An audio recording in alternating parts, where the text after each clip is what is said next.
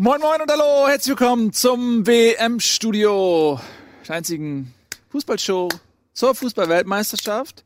Wir freuen uns sehr, dass ihr wieder da seid hier, dem Zuhause von Kompetenz und Klamauk. Klamauk. Kompetenz. Mercedes Kompetenz. so, schön, dass ihr da seid. Der war schlecht. Ähm, schön, dass ihr da seid. Ähm, wir reden heute über Fußball, wir reden über die Weltmeisterschaft, wir reden über die Deutschlandpartien, die zurückliegen gegen Schweden und auch gegen die kommende gegen Südkorea, die ja nicht ganz so unwichtig ist. Ähm, wir haben viele fantastische Sachen. Wir haben natürlich unser WM-Orakel wieder. Wir haben später auch noch ähm, eine neue Folge WM Emotionen, ein Bundesprogramm und wir haben vor allen Dingen ein bisschen mehr Zeit. Äh, wir haben uns eine halbe Stunde erkämpft ähm, im Sender aus, den, so aus den Rippen geschnitten. Genau. Das heißt, letztes Mal war, haben wir versucht, so viel unterzubringen in, in so wenig Zeit. Heute haben wir ein bisschen mehr Zeit und deswegen freue ich mich ganz besonders, dass Nico auch wieder da ist. Ihr kennt ihn alle aus äh, Bundesliga. Hallo. Ähm, schön, dass du es geschafft hast heute. Freu ja, es ist das erste Mal, dass ich wirklich auch mal hier bin und das machen kann. Ich freue mich sehr. Ich habe gehört, vorher habt ihr immer eine knappe, enge Sendung gehabt und kaum bin ich da, können wir endlich wieder labern. ja, das stimmt. Ja, aber du ja. darfst nicht zu Werder Bremen sagen. Nee, nee aber ich habe genug äh, Bremer Spieler bei der WM, über die ich rede. Oh. Ja, wir haben äh, aufgrund eures Feedbacks tatsächlich auch äh, ein bisschen die Zeit erhöht. Viele haben sich das gewünscht. Wir haben uns euer, eure Kritiken, die zahlreich kamen, zu Herzen genommen und ähm, deshalb gibt's heute die beste Ausgabe unseres WM-Studios, die es je gab. Ist das richtig, Nils Bohmhoff? Das ist völlig korrekt. Ähm, und wir beginnen natürlich äh, mit dem Deutschlandspiel. Alter Schwede, ähm, was für ein Krimi. Ich saß zu Hause auf meinem Sessel, ich habe durchgemeckert, weil meine Emotionen haben sich einfach nur in, in äh, Gemeckere kanalisiert. Es ging nicht anders. dann knallt Julian Brandt irgendwie in der 93. das Ding gegen die Pfosten. Aber das kann nicht sein. Und dann haut Toni Kroos den Ball in die Maschen. Wie habt ihr das Spiel denn so gesehen? Ähm, ja, ganz ähnlich. Also ich habe auch einen emotionalen Ausraster am Ende hingelegt und äh, mein kleines Baby lag äh, ungefähr einen Meter von mir und hat geschlafen. Und dann habe ich, ich habe so gebrüllt, dass es angefangen hat zu heulen, meine Frau mich angeschnauzt hat. Und dann habe ich gesagt, Moment, das ist hier für die Ewigkeit, das wird schlafen in einer halben Stunde. Und dann will ich wieder vergessen, aber dieser Moment, der dauert an. Also man muss die Prioritäten setzen. Das ist eigentlich alles, was ich damit sagen muss. Da muss man, da muss man auch mal nicht Rücksicht aufs Baby nehmen. Ähm, ja, es war komplett äh, Freudentaumel Formel. Und irgendwie klingt jetzt bescheuert, gut, nach der 93. nach dem Pfostenschuss von Brand schwindete tatsächlich irgendwie, aber ich habe ja sogar noch in die WhatsApp-Nachricht geschrieben, eigentlich Gomez macht's, der hat ja dann auch diese riesen Kopfballchance. Ich hatte irgendwie bis, bis fast zum Ende das Gefühl, wir gewinnen das noch. Und als dieser Freistoß kam, ich will nicht sagen, ich habe gewusst, dass er ihn macht, aber als sie diesen Freistoß gekriegt haben, da war schon auch ein Stück weit äh, Optimismus dabei. Also ich, ich, ich weiß nicht, ich habe irgendwie das Gefühl gehabt, da geht noch was bis zur allerletzten Sekunde. Und ich war so froh, dass es geklappt hat. Auf so eine geile Art und Weise. Dieser Schuss, ich habe mir den bestimmt wie ihr alle dieses GIF, ich habe es mir hundertmal angeguckt. Mhm. Ich kann mich nicht, ich kann überhaupt nicht aufhören, das anzugucken. Wie dieser, wie diese Flugkurve, wie der sich so absenkt. Es ist so schön. Habt ihr noch so eine WhatsApp-Gruppe ohne mich irgendwie heimlich aufgemacht? Wieso? ja, wieso? Was weil, gesagt? Weil meine, doch. Nein, das hast du geschrieben. Aber in der WhatsApp-Gruppe, in der ich bin, wurde von der ersten bis zur 89. Minute nur gemeckert. Ja, da ja. war halt eine einzige Orgie an Meckerei so. Moment, und da ist ja wieder alles scheiße wirklich. und der Pass und was spielt eigentlich groß für ein Mist und das war ja sowas von eindeutig und jetzt sind wir raus. Und dann in der 90 Minute plötzlich war die Stimmung wieder ich glaube, das war so, ist, diese WhatsApp-Gruppe ist auch so ein bisschen Abbild von Deutschland gewesen, oder? In diesem Moment. Ja, ich war aber auch echt sauer einfach zwischendurch. Ja. Ich habe mir das angeguckt und ich wusste ja, dass es um wirklich, also das, die Idee auch alle, dass es um was geht und auf einmal liegen die 1-0 hinten. Und ich, ich war, nicht zu Hause. Ich saß auf einer so einer großen Feier in so einem Saal mit Tischen und da wurden Reden gehalten und ich habe halt so auf dem Handy das Wo Ganze. Wo warst du denn? Ja, das ist ja egal. Aber ich habe ich hab auf, so einem, auf so einem kleinen Handy habe ich das, habe ich dieses Spiel, ja, so ungefähr. Oh, sorry, ich kann doch die Sitzung der Illuminati, das ist leider seit tausend Jahren steht das darf fest, ich, weil Neumond ich, ist im Zenit und ah. Darf ich eigentlich nicht sagen, sonst muss ich euch umbringen danach. Äh, ja, das Soll ich jetzt mal vorlesen? Ja, mach erst ja, mal. So, ich, also ich schreibe, Mario wird's richten um 21.02 Uhr. Mhm. Okay, dann schreibe ich, hatte Gündogan schon mal den Ball. dann schreie ich, ja, weil da ist ein Tor gefallen. Dann schreibt Nils Bohmhoff, puh. Muss trotzdem noch mehr kommen, trotz des Tores, ja. Mhm. So, dann schreibe ich in Großbuchstaben, jetzt geht's los, wir werden mega gut jetzt. Daraufhin mhm. äh, schreibt Ralf Gunitsch, ähm, okay, das kann ich nicht schreiben, sagen. Dann, dann schreibe ich, jetzt ist Feuer drin, I like. Wieder mhm. ein Lob. Mhm. Dann schreibt Nils Bohmhoff, alter Reus, das Gomez-Tor hätte gezählt, war sei Dank. Ja, da muss ich was zu sagen, was ich damit meinte. Da, es gab eine Szene, Äh, da wurde Gomez, äh, ich glaube, von der rechten Seite freigespielt und steht komplett alleine vorm Tor, irgendwie aus fünf Metern und ballert das Ding drüber. Und der Linienrichter hat Abseits angezeigt und man hat in der Zeitlupe aber gesehen, es war kein Abseits. Also gehe ich davon aus, dass der VAR eingegriffen hätte und hätte das Tor dann zählen lassen. Und Gomez, und die Situation, das, das wurde nur gerettet, weil es Abseits war. Aber es war kein Abseits. Und deswegen. Ja, aber er hat ihn ja eh nicht reingemacht. Das, aber das, das meine ich ja damit. Das, das war eine tausendprozentige Chance. Und man redet da nicht drüber, weil alle sagen, er war ja eh Abseits. Aber es war kein Abseits. Okay, dann schreibe ich, Hector ist so schwach, ey. Kein Wunder, dass alles über Kimmich geht. Oh weh. Dann schreibt Nils Bohmhoff, das war's. Dann kommt von Tobi Escher dieses äh, schmerzverzerrter Smiley, nenne ich es ja, Das war die rote Karte übrigens. Ja, ne? das ja. war die rote Karte. Und dann schreibe ich, in dem Moment, wo alle am Boden waren, Gomez macht's jetzt, pass auf. Mann, ey, immer hintenrum sind die besoffen. dann schreibt Gomez, äh, Nils, Gomez verballert die nächste hundertprozentig. Okay. Das sage ich jetzt nicht, was Nils dann noch gesagt hat. Das war der Kopfball, den ich meinte. Ja. Egal, also es war, ja, ich gebe dir schon recht, es war ein Nein, Auf und Ab, aber es ist nicht so, dass es ich nur negativ ich damit war. den weiteren Bogen spannen. Es war halt so ein bisschen wie, wie äh, sinnbildlich für die ganze ähm, Nation. So, man hatte vor dem Turnier so ein bisschen das Gefühl, und auch während des Turniers, manche haben sich gefreut über diesen, äh, diese Mexiko-Niederlage. Es war halt so ein bisschen so, man hatte keinen Bock mehr so richtig auf die Nationalmannschaft. Man hat sich so gedacht, okay, irgendwie so, Aber das ist so ja richtig geil ist das. Das ist ja ein reiner ja, ja, Selbstschutz. Klar. Irgendwie so richtig geil ist das nicht und die ganze Vermarktung und ich will das gar nicht, gar nicht sagen, dass das alles geil ist, aber waren halt alle so sehr down. Ich halt selber. Und dann ist halt immer dieser Zeitpunkt näher gekommen, wo sie ausgeschieden sind und da hast du hast dir selber gedacht, so fuck, ja. scheiden wirklich aus. Ja, genau. und dann war das selbst, das ist plötzlich wieder so zittern da entsteht, drauf. dass man sich das selber auch schlecht redet, damit man auch dann loslassen kann. Ähm, und das ist, ja, das, das ist nur emotionales das, das, Ausschwitzen. Ja, ich, ich, also ich meine, de facto ist es ja so, dass wir die Schweden fucking noch mal an die Wand gespielt haben. Das war eigentlich war es eine richtig gute Partie. Wir haben zwei individuelle Fehler gemacht und daraus sind zwei Tore entstanden. Aber wir hätten locker, äh, du, ja, äh, ein Tor. Aber ein Tor und ein Elfmeter, den ein man hätte geben ja. müssen eigentlich. Und ähm, ähm, aber wir hätten halt locker zehn Tore schießen können und äh, wir waren wirklich wirklich die viel bessere Mannschaft. Wir haben ja in Unterzahl die zweite Hälfte gespielt und die trotzdem festgepinnt an 16er und Chancen erarbeitet. Also ich finde, ähm, natürlich hätten wir, hätte großes Tor nicht gemacht und wir wären ausgeschieden, dann wäre das alles natürlich äh, ja scheiße gewesen und auch zu Recht so. Weil du kannst natürlich als Weltmeister nicht ausscheiden in der Vorrunde. Das Nach ist natürlich Spielen. dann kacke, das Spiel. Ja. Aber, aber so muss man dann sagen, sie haben bis zum Ende gepowert, wurden dann auch belohnt durch, durch den anhaltenden Druck, den sie gemacht haben.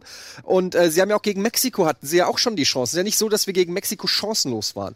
Sie haben halt die Chancen auch nicht reingemacht. Und ähm, ich, ich weigere mich jetzt nur in Negativität zu verfallen. Nein, nein ähm, das möchte ich gar nicht. Und ich, das und ich auch möchte auch ähnlich. Ja, nee, ausnahmsweise mal nicht. Und äh, ähm, und ich muss auch sagen, mir hat es so gut gefallen, wie auch die die Reaktionen der Spieler waren, sowohl auf dem Feld, wie die gefreut haben, wie die Bank dahin gerannt ist, wie der Groß noch in den Rasen geboxt hat, wie er danach noch äh, im, im, Kommentar noch mal so ein bisschen zurückgebeizt hat, so ein bisschen, das gefällt mir, da ist endlich mal ein bisschen Feuer drin, da ist Leidenschaft drin. Und genau das will ich auch sehen, dass die sich mal wehren, dass die mal beißen, dass da mal auch ein Stück Hass ist, auch von mir aus gegen die eigenen Fans, wenn sie sich scheiße verhalten oder so. Aber da muss diese, diese Belanglosigkeit, diese Emotionslosigkeit war eigentlich das, was mich im Vorfeld seit den Testspielen auch bis zu dem Schwedenspiel eigentlich am meisten genervt hat. Gar nicht mal nur die Ergebnisse oder die Art und Weise, wie sie gespielt haben, sondern dieses ganze. So eine Selbstzufriedenheit. So eine Selbstzufriedenheit und so. Und endlich ist da mal ein bisschen was mit Reibung so. Und das hat mir gefehlt. Und ja. das habe ich jetzt. Ich habe, ich habe, äh, ich versuche auch mal, ich versuche das Positive auch zu sehen. Und ich denke mir, okay, so wie die Mannschaft auch mit den Testspielen im Rücken und so weiter, wie sie da aufgetreten und agiert ist, das war mir tatsächlich auch, das war mir ein bisschen zu viel Selbstsicherheit, zu viel, äh, zu viel, zu viel davon. Und dieses Mexiko-Spiel, das hat uns so ein bisschen geerdet und ein bisschen demütig gemacht. Und vielleicht war das tatsächlich so ein Weckruf. Und vielleicht war dieses Tor in der 95. Minute eine Initialzündung, ähm, dass die quasi diese ganze Negativität aus dem Mexiko-Spiel, dieses drohende Aus, dieses kurz davor raus zu sein, dann in so einem Moment nochmal den Bock umzustoßen, vielleicht gibt einem das ähm, die nötige positive Power, um durchs Turnier zu kommen, weil das Turnier wird sehr schwer werden, wenn man mal ganz kurz so ein bisschen sich anguckt, äh, wer so die Gegner sein könnten, ja, dann, dann stellt sich das so dar, dass Deutschland, wenn sie Zweiter werden sollten, was momentan die, das realistische Szenario ist, dann sind sie in einem Bracket mit Brasilien, mit Frankreich, äh, mit ähm, eventuell Argentinien, mit Portugal, mit ähm, whatever, weiß ich nicht, wer da noch mit reinkommt. Kroatien, keine Ahnung. Ähm, also es wird ähm, ein sehr schweres Bracket. Allein das Achtelfinalspiel gegen Brasilien wahrscheinlich. Ähm, da braucht man, braucht man gute Stimmung. Ich glaube aber am Ende, dass es, also so genauso wie am Anfang nicht alles so gut war, wie sie es geredet haben, ist jetzt dadurch aber auch nicht alles so schlecht, wie es geredet wird. Denn du kannst eine Vorrunde nicht so nehmen.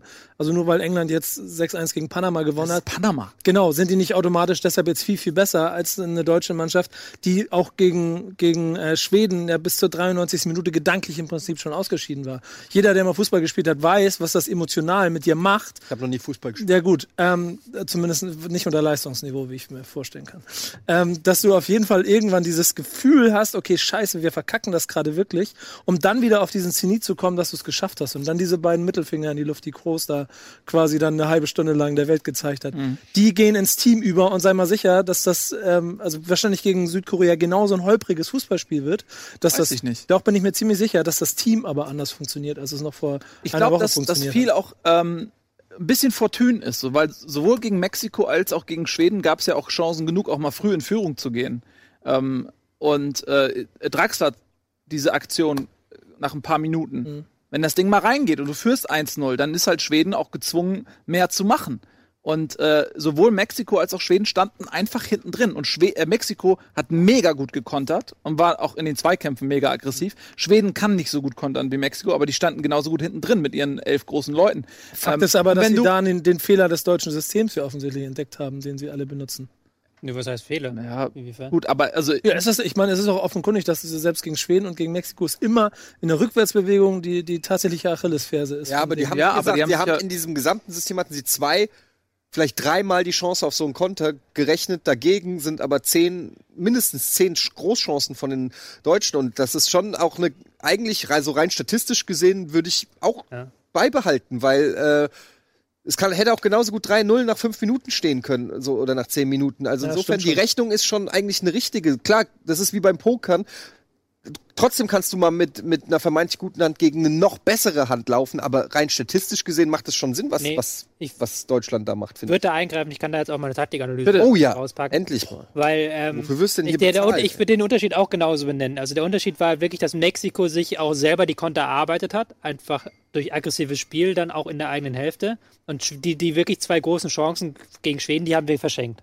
Also da war ja kein, bei dem Rüdiger-Pass war ja fast Ja, ja, kein ja. Gegnerdruck und auch Groß hatte relativ wenig Gegnerdruck in der Situation. Die hätten es auch besser lösen können eigentlich. Was mir jetzt besser gefallen hat in der Konterabsicherung, ähm, ist die Tatsache, dass ähm, man mit Rudi einen Mann hatte vor der Abwehr, der neben Groß, fand ich, besser harmoniert hatte als Kedira in, äh, am Anfang. ja, da haben sich die die Schweden Außenverteidiger- richtige blutige Nase geholt. Ja, als der Rücken vor. Man hat es jetzt sehr viel bewusster gemacht, dass Groß hier hinten wirklich in die Abwehrreihe rückt und dass dann Rudi wirklich diesen Bereich vor der Abwehr beherrscht und da auch absichert. Ähm, mit Kedira und dann auch zeitweise mit Gündogan, halt nachdem Rudi ausgewechselt werden musste, war das immer so, dass der sehr viel weiter aufgerückt ist. Aber Rudi hat das wirklich sehr gut geschafft, diesen Raum vor der Abwehr zu kontrollieren und da dann halt Konterversuche im Keim zu ersticken. Inwiefern ähm, ist das Ausscheiden äh, Rudis dann verantwortlich gewesen, vielleicht sogar auch für das Gegentor? Ich glaube, da kamen zwei Dinger zusammen. Ich glaube, einmal natürlich dieses Ausscheiden von Rudi, das kam dann aber relativ zeitgleich dann auch, kurz vorher war dieser Rüdiger-Fehlpass, wurde dann auch gemerkt, dass da hat in den Köpfen wieder gearbeitet. Da haben sie gemerkt, okay, oh shit, wir stehen doch nicht so sicher. Und dadurch, dann hatte man ja auch diese komische Phase, weil diese äh, Rudi-Behandlung hat viel zu lange gedauert.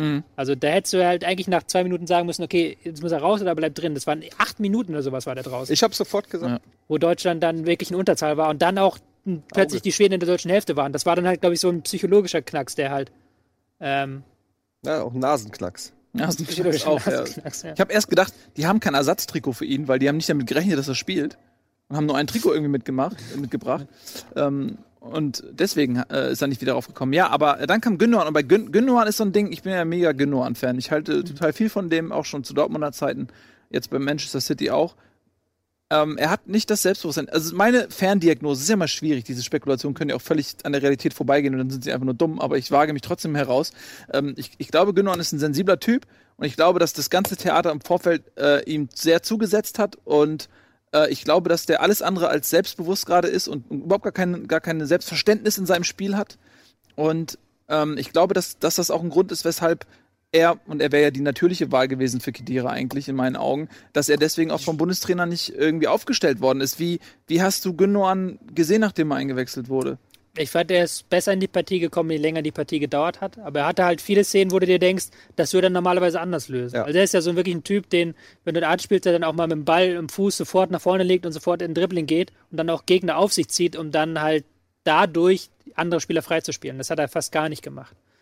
Ich finde das immer schwierig. Deswegen, deswegen mag ich das auch nicht so gern, so von außen zu kommen und zu sagen, okay, der und der muss spielen. Ich habe auch gefordert, dass Gündogan spielt, aber wir stecken halt nicht drin. Weil wahrscheinlich hat Löw im Training gesehen, okay, Gündogan ist momentan nicht so geil drauf wie Rudi und hat sich dann zu Recht für Rudi entschieden, der dann halt ab, eher abgesichert hat. Ich finde, man hat es auch gemerkt bei Gündogan, dass da echt viele Sicherheitspässe da waren und ganz oft Situationen war, wo du sagst, jetzt spiel doch nach vorne, jetzt hast du doch ein bisschen Platz nach vorne, aber der blickt sofort eher wieder auf, auf, auf nach hinten und hinten rum und ich will nicht derjenige sein, der den Fehlpass spielt oder der das Risiko eingeht. Ich glaube, da spielt die Situation dann eben schon eine Rolle, dass äh, wenn du weißt, du wirst jetzt vielleicht besonders beäugt oder du bist zumindest ja. Thema, aus welchem Grund auch immer, dann hast du halt vielleicht ein paar Prozentpunkte mehr, die dich zweifeln lassen, die dann eben dafür sorgen, dass wenn du vor Selbstvertrauen strotzt, spielst du den, weil du dir denkst, naja, wenn er nicht reingeht, ich bin trotzdem der Geilste. Oder jetzt spielst du halt lieber sicher und sagst so, komm, bloß keinen Fehler mhm. machen. Und das, finde ich, hat man bei Gündogan schon gemerkt. Der war nicht unbekümmert. Ich glaube, ob er nicht selbst, ob es mangelndes Selbstvertrauen oder was, aber da, da war so eine, ja, der war nicht unbekümmert. Und das hat man schon, das hat sich im Laufe der Partie ein bisschen gelegt. Gegen Ende hin wurde es immer besser. Aber ähm, das hat man schon gemerkt, finde ich, ja. Ich würde ihn aber auch vom Spielertyp her doch ein bisschen anders als Rudi einschätzen wollen. Ja, und das macht dann wieder von der Positionsbeschreibung her Gündogan, ist glaube ich schwieriger, weil hundertprozentig die Ansage war, Rudi sorgt dafür, dass da der, der Bereich sauber ist, dass da keine Fehler passieren. Ja. Und dann gibst du Gündogan das, der bei Manchester ja lebt, dass er das Spiel auch mit prägen soll und soll eigentlich jetzt hier aber den äh, Staubsauger quasi, den guten alten Vorstopper spielen. Ähm, ja, ein bisschen, ja, du weißt, wie ich das meine, ein bisschen überspitzt formuliert. Aber auf jeden Fall das alles defensiver denken, das führt ja auch dazu, dass dann eine gewisse Unsicherheit und so eine, so eine, so eine, so eine, so was, so eine Einfachheit ins Spiel kommt. Und ich finde, das hat man am Ende, also ich auf meinem kleinen Handy so wahrgenommen. Ja, okay, du hast es auf so einem Handy tatsächlich. Oh, du armer Kerl. ähm, ja, ja, das war, ey, das wollte ich vorhin noch erzählen. Da habt ihr mich, ja. weil die Geschichte daran war nicht das Dramatische, weil ich mir das angeguckt habe und dann dieses Ganze und da ist diese Reden und alles Mögliche und Fest und alles und Ballkleider und ich sitze da so und dann fällt das 2-1 und ich so, ja, mitten in so eine Rede rein und laufe da so durch die Gänge und mach die ganze Zeit so. Die Leute haben gedacht, du applaudierst die Rede und, und, erst, haben, und, du weißt gar nicht, was er gesagt hat. Und dann habe ich erst registriert, wie die mich alle so bescheuert angeguckt haben ja. und dann habe ich mich wieder hingesetzt. Ja, aber sorry, was auch immer das für eine Veranstaltung war, wer während eines Deutschlandspiels eine Veranstaltung dieser Art macht, ist egal, muss man später sterben. Das, ja, ist, das, nee, nee, das war, das gilt auch. Die Organisationskomitee hat auch dafür auf die Fresse gekriegt. Ja? Sehr gut. Okay. Aber du wirst ähm, ja nicht der Einzige gewesen sein. Da. Nö, das waren noch so ein paar andere Handys auf jeden Fall. so. äh, no, Nochmal ein paar andere Sachen ähm, zur, zur taktischen Herangehensweise gegen äh, Schweden. Ja, wir sind noch bei der Taktik. Wir sind noch bei der Taktikanalyse. Dankeschön, ich habe es schon gesehen. Ähm, wir sind noch bei der Taktikanalyse. Also ähm, äh, Gomez kam dann ja in der zweiten Halbzeit, ist dann in die Sturmspitze gegangen und Berner ist auf die linke Seite gegangen. Ähm, inwiefern ist das eine Geschichte, die man auch im Turnier fortsetzen kann oder war das nur in dem Moment sinnvoll? Es war halt nicht nur so, dass er war nicht durchgehend auf links, sondern die haben ja auch immer viel getauscht da vorne. Ja. Also im Gegensatz zum ersten Spiel, wo es sehr statisch war. Da war das jetzt dann sehr häufig die Situation zum Beispiel, dass Werner nach links rausgegangen ist und Hector dann in die Mitte gerückt ist. Also Hector ist ja dann häufig in die Mitte gerückt. Oder es gab auch so Positionswechsel, dass Boateng sehr weit vorgerückt ist, fast schon auf Außenstürmerposition und Kimmich dann eingerückt ist. Also da gab es sehr viel mehr Bewegung. Das würde ich als positives Merkmal herausstreichen aus diesem Spiel, dass sie halt im letzten Drittel sehr, sehr viel variabler waren. Im ersten Spiel war ja immer so, als das Gefühl, okay, die spielen sich gut raus und dann, sobald es irgendwie in Tornähe geht, ist, steht alles.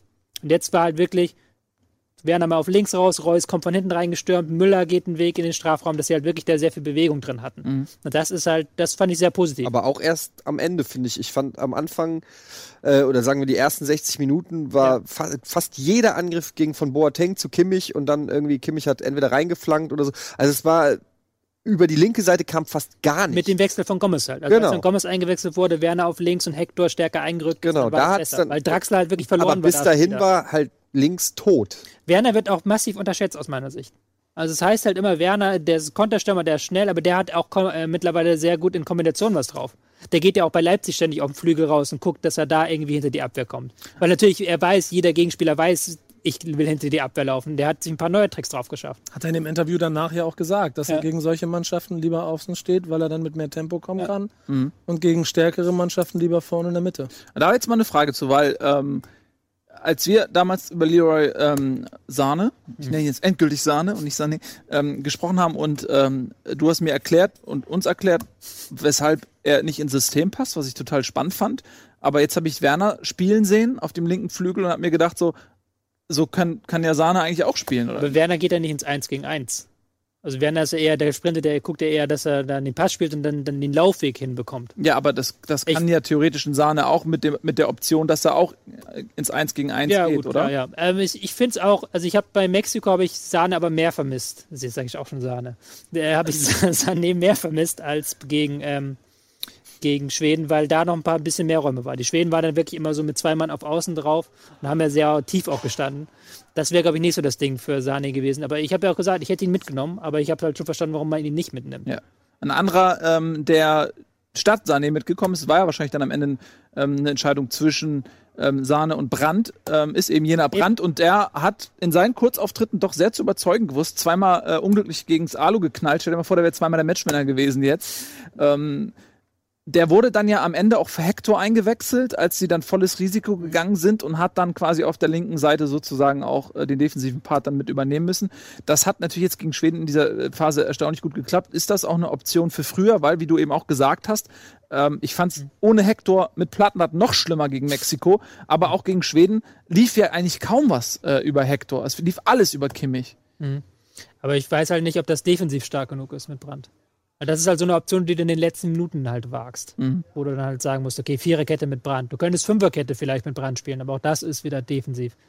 Du musst halt auch gucken, äh, natürlich musst du jetzt erstmal die Gruppenphase überstehen, aber du musst halt auch gucken, dass du irgendwie einen Stamm hinkriegst für die Spiele dann gegen Brasilien oder gegen Frankreich. Und da mit Brand der Ausverteidiger würde ich nicht machen, ehrlich gesagt. Nee, aber ich glaube, da ist Brand jetzt schon prädestiniert für den 60. Minute Joker. Ja, aber. Erste Option. Das macht er ja super. Das ist halt wieder so ein Fall, wo wir halt, wie bei Gündogan, weil wir nicht dabei sind, nicht wissen, wie die Spieler drauf sind. Wenn da die Entscheidung wahrscheinlich vielleicht war Brand oder Sahne und ähm, Brand halt wirklich in diese Form gezeigt hat, auch im Training, dann kann ich auch wiederum verstehen, warum Sahne, äh, Sahne ich habe mich durcheinander gebracht mhm. mit dem Sané. Warum Sané zu Hause bleibt und Brand mitkommt. Was ist, was ist, achso, was ist mit Goretzka, wollte ich noch anfragen, weil, weil Goretzka scheint mir auch eher auf Außen eingeplant zu sein mhm. ähm, und nicht für, die, nicht für die Zentrale. Wenn selbst Rudi quasi äh, äh, vor Goretzka kommt, ähm, wäre das auch nicht eine Option gewesen, dann, dass man Brand und Sané mitnimmt und Goretzka zu Hause lässt, weil der hat auch keine gute Rückrunde. Hm? Du bist jetzt aber drei ja. Wochen zu spät. Ist drei Wochen zu spät. Ja. Du hast völlig recht.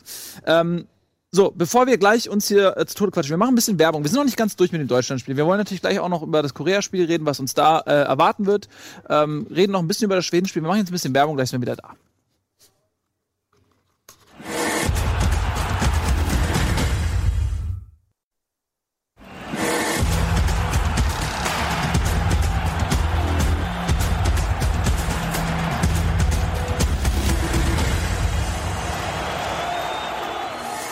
Schön, dass ihr wieder da seid. WM-Studio. Wir quatschen gerade noch über Deutschland gegen Schweden. Gleich im Anschluss natürlich an das Süd, äh, auf, äh, über das Südkorea-Spiel.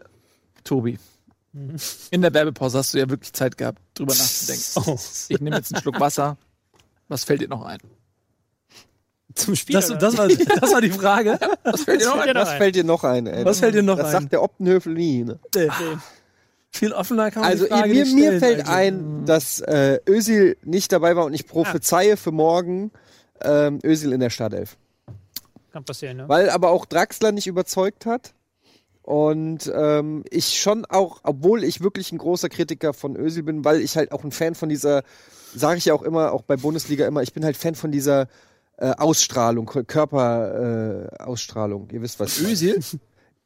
Und genau ich, deswegen. Deshalb bin ich Kritiker von Özil, weil das fehlt mir da immer so.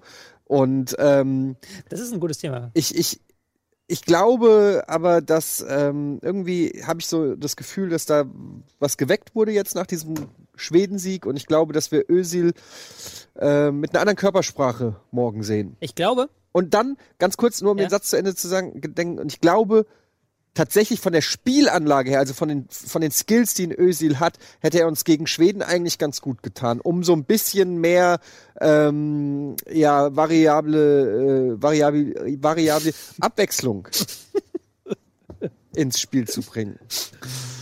Äh, das ist ein interessantes Thema, Körpersprache, weil ich glaube, das wird auch so ein bisschen überschätzt.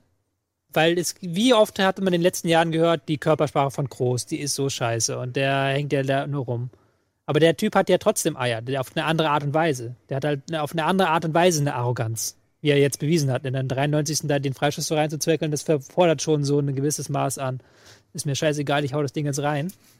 Ja, diese ganzen Reden von der Ausstrahlung und Körpersprache auf dem Platz, das kommt doch von Mario Basler Generation. Ich glaube auch, dass das nicht mehr so nötig ist, weil es am Ende um krasse Analyse nee. des Spielfelds geht, wenn du siehst, nee, wie heute Spiele entschieden werden. Das lasse ich mir auch nicht von Mario Basler einfach wegnehmen, das Thema. Guck dir mal, und da, guck dir mal an, wie ein Ante Rebic, was der für eine Ausstrahlung hat, wenn, wie, aber nicht nur Ante Rebic, guck dir mal Kroatien an, guck dir mal die Senegalesen an, guck dir mal Island an oder so, was die, was die für einen Bock äh, demonstrieren. Einfach eben. Ja, aber da sehe ich, noch, da sehe ich noch einen Unterschied drin. Ein selbstbewussten Auftreten, souveränen Auftreten, das macht auch Spanien, ohne dass da einer steht und groß Zampano macht. Sondern es ist Ich rede ja nicht von Zampano. Ja, genau, aber das ist das, wovon ja viele immer reden, dass da einer mal dazwischenhauen muss. Aber so. also es ich gibt brauch, ja, das ist ja schwarz-weiß Ja, ja, genau. natürlich, genau. selbstbewusst, aber das, was ein Özil teilweise an den Tag gelegt hat, aber auch andere deutsche Spieler, auch ein Kedira im ersten Spiel oder so, das war einfach Überheblichkeit. Und ähm, ja, dass du ein Özil niemals so äh, sehen wirst wie ein Ante Rebic, ist doch klar, das sind einfach ganz andere Typen. Aber ich möchte, Niveau. aber ich möchte, ich möchte diese Leidenschaft, ich möchte schon sehen, dass die, dass die Spieler raffen, die sind hier bei einer WM und Aber deswegen haut Boateng ja auch mal dazwischen und kassiert die gelbe Karte. Für mich ist es, glaube ich, wichtiger, dass halt wie so ein Groß halt, dass man auch in der, neun, äh, in der 90. noch sagt, ich will den Ball haben, so. So, dass man sagt, okay, ist mir ja. scheißegal, was jetzt um mich rum passiert, ich nehme jetzt den Ball.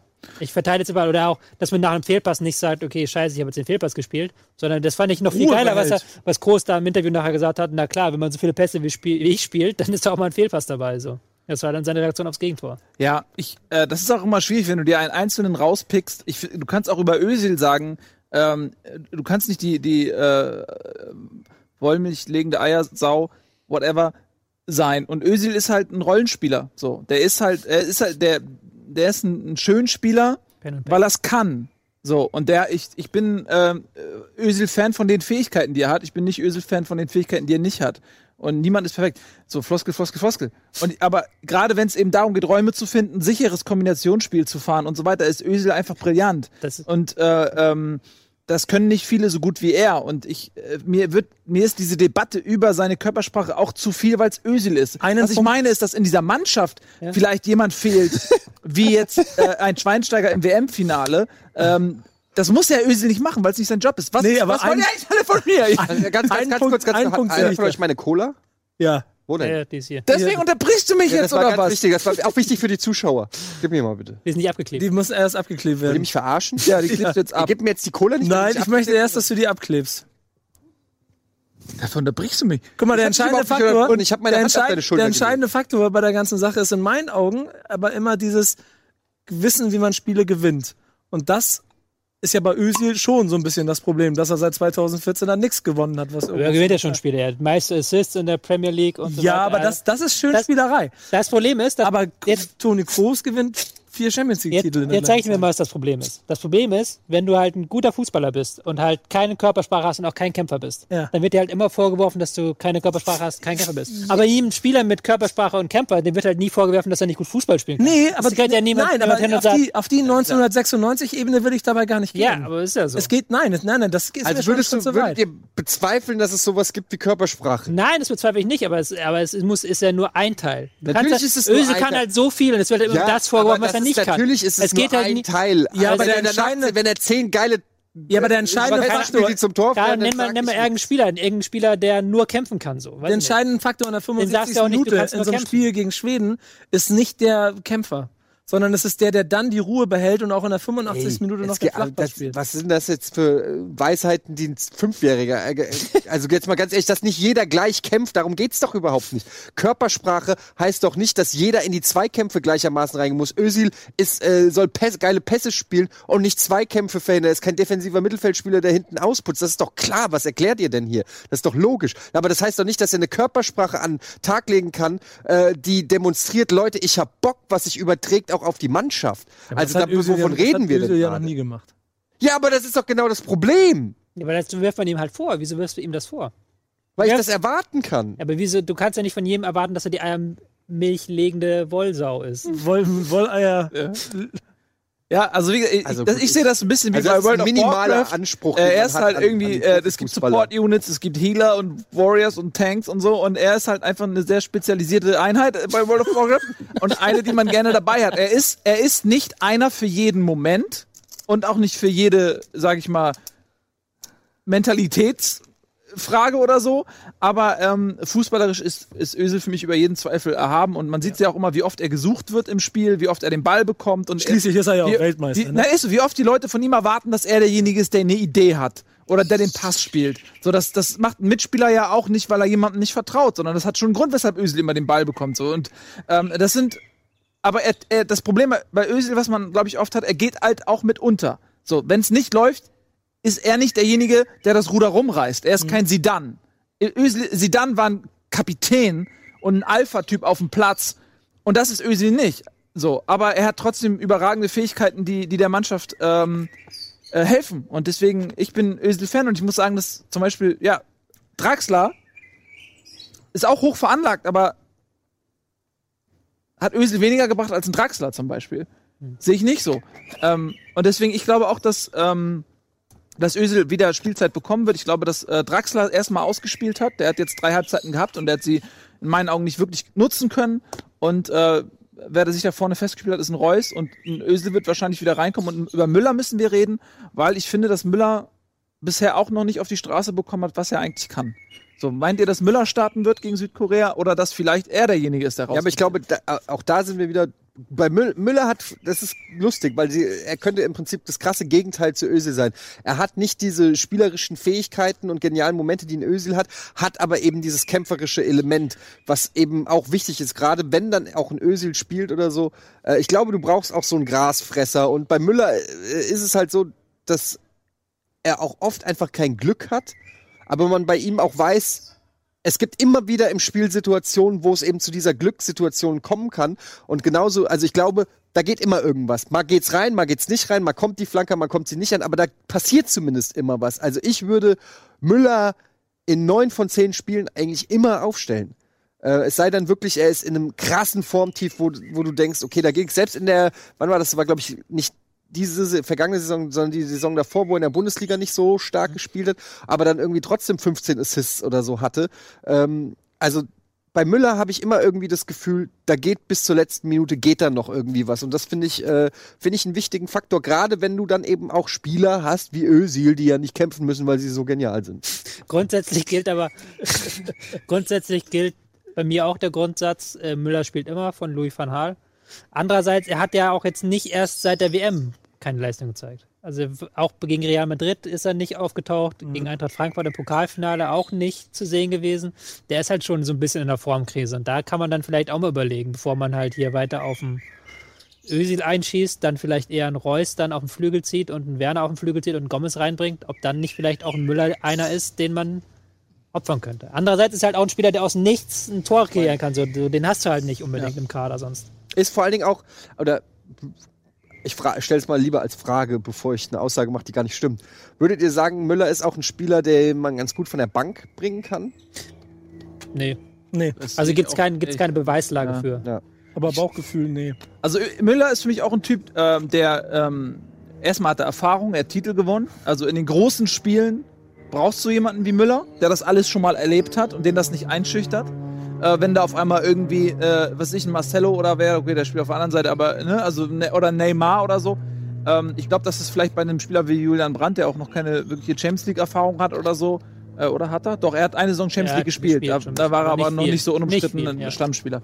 Ähm, da wird das, glaube ich, zu einem Faktor. Gegen, den, gegen eine Mannschaft wie Südkorea ähm, würde ich vielleicht auch Brandt mal eine Chance geben. Einfach weil ähm, der hat sich das verdient. Immer wenn er reinkam, hat er für Wirbel gesorgt. Warum muss man ihn jetzt darauf reduzieren, Joker zu sein? Warum muss man diese Qualität erst ab der äh, 80. Minute abschöpfen, wenn man sie vielleicht auch schon vorher ins Spiel werfen können, äh, kann, wenn jemand anderes nicht überzeugt? Ich würde dem Jungen mal eine Chance geben. Äh, warum nicht mal, warum nicht Reus links, Werner in der Mitte und, und Brandt auf rechts? Keine Ahnung. Es ist das letzte Spiel wahrscheinlich erstmal. Gruppenkonstellation ist komisch, aber wahrscheinlich erstmal das letzte Spiel, wo man gegen wirklich defensiven Gegner ran muss. Ja. Also jetzt noch einmal diese Aufgabe wirklich, Südkorea wird genauso defensiv spielen, wenn genau. nicht sogar noch defensiver. Zwei Viererketten, vorne irgendwie Son, hoffen, dass Deutschland Fehler macht und Son dann irgendwie durchkommt. Ja. Ähm, und das ist wieder, wieder genau dieselbe Ausgangslage. Und da musst du halt wieder genau gucken, wie knacken wir diese blöden Viererketten. Und da sollte man vielleicht doch nochmal die Dinge probieren, die in den letzten Spielen funktioniert haben. Und das war halt ein, ein Gomez vorne drin, das war halt ein Brand, der eingewechselt wurde. Das war halt kein Draxler, das war halt auch kein Müller. Vielleicht sollte man jetzt da nochmal das probieren. Denn das Setup gegen Brasilien im Achtelfinale oder im Viertelfinale gegen Belgien, das sehe wieder ganz, ganz anders aus. Ja, das denke ich auch. Also mal schauen. Ich glaube auch, dass diese, ähm, äh, dieser Schock gegen Mexiko und auch die Kritik und so beim Bundestrainer auch ein bisschen mehr ähm, Potenzial für Veränderungen hervorgerufen hat. Er ist ja doch sehr statisch oft und ähm, macht eigentlich immer gerne das Gleiche. Und ich glaube, das hat ihm auch so ein bisschen diesen Panikmoment gegeben, dass er sagt, okay, ich bin dazu bereit, auch mal was Neues zu probieren. Das ist zumindest mein Eindruck von außen. Okay, weiß man ähm, schon, ob Brudi spielen kann? Ich glaube, nee, er kann nicht spielen. Er kann nicht spielen, ja? Er wurde jetzt operiert und es fällt auf jeden Fall aus. Okay, ja, okay. dann wird es natürlich auch gleich wieder. Dann ist die Frage, ob dann doch Kedira wieder zurückkommt, weil der defensiv stärker ist als Gündogan. Ich weiß nicht, also es, es kann schon wieder viel von dem Risiko, das er hat, vielleicht wieder zurückholen, dass er dann doch wieder also es, das, es, muss wieder umgestellt werden. Rudi mhm. kann nicht spielen, Boateng fällt auch aus mit gesperrt, ja. Hummels kommt wieder zurück.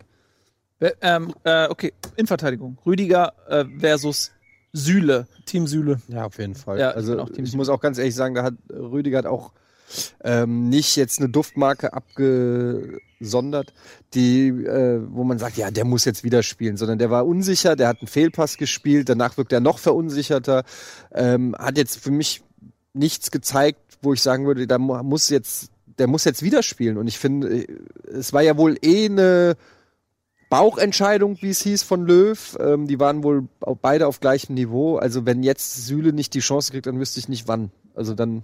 Andererseits, wenn würde ich eher immer noch für die Dreierkette plädieren und dann müsstest du quasi Süle und Rüdiger spielen lassen. Wieso? Das ist unwahrscheinlich. Süle, Hummels. Süle, Rüdiger, Hummels, wenn du mit Dreierkette spielst. Weil wir jetzt, dadurch, dass Rudi ausfällt, musst du das ja wieder irgendwie auffangen. Und weder Gündogan noch Kedira hat halt wirklich gut funktioniert neben Groß. Ja, das stimmt. Aber da könntest du auch Kimmich in die Endverteidigung stellen und Brandt in die Fünferkette auf rechts. Ja, oder könntest halt vielleicht auch ähm, Goretzka neben Groß. Ich weiß aber nicht. Wie kommst du darauf, dass wir jetzt Fünferkette spielen? Nee, glaube ich nicht. Also das würde ich machen, aber ich glaube nicht, dass Löw es macht. Löw hat sich, glaube ich, schon ziemlich festgelegt auf die Viererkette und wird jetzt nicht für ein Spiel das abbrechen. Aber es ist halt für mich, die Frage ist halt immer noch, wer sichert die Konter ab? Weil das können diese Koreaner nicht ganz so gut wie Mexiko, aber, aber sie haben halt Son Aber vorne. Süle ist ja. doch schneller als Rüdiger, würde ich jetzt mal sagen. Ja, klar. Distanz? Nein, ich meine jetzt allgemein vom System her. Du hast ja wieder im Mittelfeld keinen. Man, wenn du, wenn du neben Groß hast und hinten hast du Zweierkette, das könnte wieder enden wie gegen Mexiko, meine ich einfach. Vom Ding her. Mhm. Spielst einen äh, Ball in die Füße von Son, der legt ab und dann kommt da irgendwie einer mhm. aus dem Mittelfeld. Das weiß ich halt, deswegen habe ich der Gedankengang, aber es ist auch. Hast du das schon mal rausgeschickt an yogi.löw? Er, er antwortet nicht mehr. Antwortet nicht mehr. Antwortet nicht mehr. Das ist der größte Witz aller Zeiten. Was? Weil die haben, äh, wenn du einen Bundesliga-Trainer erreichen willst, das haben sie, glaube ich, mittlerweile gerne, aber bis vor zwei, drei Jahren hatten sie alle immer dieselbe E-Mail-Adresse. Immer Vorname, Punkt, Nachname, Ad Verein. Ja, es ist kein Witz. Wir schicken, im Büro ist ja, Benny kennst du ja auch, auch Werder-Fan. Mhm. Wir schicken seit fünf Jahren immer in der Vorbereitung, schicken wir unsere Vorschläge, haben früher mal an klaus.allaus.werder.de geschickt. So, und haben nie immer zurückgekriegt, von wegen, hat nicht funktioniert. Einmal sogar, danke, wir melden uns. ist nie was passiert, aber ja. ist auch keiner von den Spielern gekauft ja. worden. Aber vielleicht solltest du das mit der Fünferkette mal so versuchen. Joachim.löw, Joachim.löw. Ja. Joachim.löw, Joachim DFB-Trainer, eternal.de. DFB.de, ganz simpel. Ja, das ist manchmal ist es einfacher, als man denkt, man muss auf die Idee kommen. Ja, aber okay, ähm, dann ähm, lass uns doch mal, also Südkorea, du hast, glaube ich, gerade gesagt, oder Nico, ich weiß nicht mehr, ist äh, der letzte Gegner, den wir haben werden, äh, der defensiv spielt und äh, bei dem wir ausgekontert werden. Die nächsten Gegner werden Hochkaräter sein. Gegen Brasilien ist sowieso was ganz anderes gefordert. Äh, lass uns mal sagen, ähm, wir gewinnen jetzt das Match. Kurzer Ausblick aufs Achtelfinale. Ähm, wie würde so ein Spiel aussehen, irgendwie gegen, wenn man jetzt gegen Brasilien spielt oder so? Wie würde das, wie würde die Aufstellung da aussehen? Glaubst du, dass Deutschland da besser aussieht? Also liegt einem diese Mannschaft eher? Ja, Brasilien ist selber halt auch eine halbwegs starke Kontermannschaft. Also Brasilien wird wahrscheinlich auch das spielen. Man wird auf jeden Fall defensiver aufgestellt sein. Also man wird nicht wieder mit zwei Mann nur hinten oder mit drei Mann nur hinten sein. Da gehe ich wirklich davon aus, dass die Außenverteidiger sich zurückhalten, dass man vielleicht auf eine Fünferkette umstellt. Das kann ich mir dann sehr gut vorstellen in diesen Spielen. Aber ich tippe ja darauf, dass Deutschland noch Gruppensieger wird. Oder wenn das nicht ja. Schweiz das äh, macht, weil ich, Brasilien ja, nicht ich, gegen Deutschland eben, Ich tippe will. halt darauf, dass ähm, Brasilien nicht Gruppensieger wird. Ja, Brasilien will dass, das ist, ja. dass Schweiz halt Costa Rica noch abschießt und ja. Das ist mein Tipp. Ja, hier sehen wir das ja nochmal. Also äh, es geht ja erstmal primär dann um die Tordifferenz ähm, und das ist ja ein Parallelspiel, das heißt, die, man weiß ja auch voneinander. Ähm, die Frage ist ja auch immer, wer hat über Bock auf Gruppensieger? Also weil das linke Bracket ist derzeit in meinen Augen das Schwierigere. Aber dadurch, das kannst du glaube ich nicht machen. Wieso? Ja, weil wenn Brasilien verliert, sind sie raus. Wenn Deutschland verliert, nee, nee, nee, aber ich meine, wenn, wenn jetzt äh, die Schweiz, wenn die Schweiz 1 oder wenn die Schweiz 2-0 führt, so, vielleicht reicht ihnen das dann ja auch. Ja, weißt du, was ich meine? Weil, weil du, du über Abschießen sprichst. Du hast ja schon gesehen bei gestern, ja. bei Spanien und Portugal, wie das ausgegangen ja. ist. Da hast du auch das Gefühl gehabt, die haben da mit Rechenschieber gespielt und haben dann plötzlich, plötzlich in der letzten Sekunde hat Portugal dann zittern müssen. Ja, ja, so sieht's aus. Aber äh, genau, äh, Tordifferenz, was haben wir hier? Äh, da. Also Brasilien plus zwei, Schweiz plus eins. Ja, und Serbien, mal muss man mal schauen. Serbien hat auf jeden Fall alle Chancen mit einem Sieg. Das heißt, sie müssen auch ein bisschen offensiv spielen. Und die Gruppe F spielt vor der Gruppe E, glaube ich, ne, oder? Ja, wir spielen morgen Nachmittag. Ja, wir spielen um 16 Uhr und danach ist dann das, äh, das heißt, dann weiß, dann weiß Konstellation weiß schon, wer der Achtelfinalgegner ist. Wer der Achtelfinalgegner Und ich bin mir nicht sicher, ob Brasilien mega Bock hat, gegen uns zu spielen oder ob sie gar keinen Bock haben. Aber eins von den es, beiden muss es sein. ob sie nicht mega Bock oder gar keinen Bock haben. Nee, ob sie mega Bock haben oder also, gar keinen Bock. Wir ja. können jetzt ja das große Spiel spielen, ähm, wenn Deutschland 2-0 gewinnt. Ja. Und Schweden gewinnt 1-0. Wer ist dann weiter? Deutschland Gruppensieger, Schweden. Da gab es diese schöne Grafik. Da diese schöne Grafik. Dann haben, die habe ich noch äh, vorhin gesehen Deutschland auf, auf Twitter, mit so, wo man alle Ergebnisse ja. und du siehst ja. genau die grünen Bällchen und die roten. Aber du siehst ja, die Tordifferenz ist ja, also das heißt, in deinem Fall hätten wir dann einen, einen Plus mehr als. Ja, aber es ist auf jeden Fall nee, ein sehr dann wäre Ding. Dann wäre nämlich Deutschland Gruppensieger und Schweden Zweiter. Ich glaube, das ist die Konstellation. Weil Deutschland, Schweden kann ja theoretisch auch noch aber Schweden hat dann dieselbe Tordifferenz wie Mexiko. Ja, und dann gilt der direkte Vergleich und den haben sie gewonnen. Nee, aber es geht ein, wird ein Dreiervergleich gemacht und dann nee, kein Zweiervergleich mehr gemacht. Ja, aber dazu müsste Deutschland ja 1-0 gewinnen. Ja, aber nein, das, erste, das erste ist doch die Tordifferenz. Ja, genau. So, da ist Deutschland Erster. dann hast du nur noch ja. den direkten Vergleich zwischen denen, die Punkt und Tor gleich sind. Ja, aber die machen keinen direkten Vergleich, glaube ich. Ich habe es auch noch nicht ganz Das heißt, Fairplay-Wertung vor direktem Vergleich oder was? Das ja nee, wenn halt drei punktgleich sind, dann geht halt ein extra Dreiervergleich erstellt. Dann zählt die Tordifferenz auf einmal nicht mehr, oder wie? Doch, die Tordifferenz zählt zuerst. Und wenn die Tordifferenz gleich ist, wird dann dieser 3 Ja, aber weil, dann musst du aber ein 1-0 sein, weil du hast ein 2-0 von Deutschland gesagt. 2-0 Deutschland heißt ja. Deutschland Gruppensieg. Ja, ja, Deutschland ja, Gruppensieg. Aber ist dann, ist dann Mexiko oder Schweden weiter? Ich glaube, Schweden wegen direkten Vergleich. Da reden wir gerade drüber.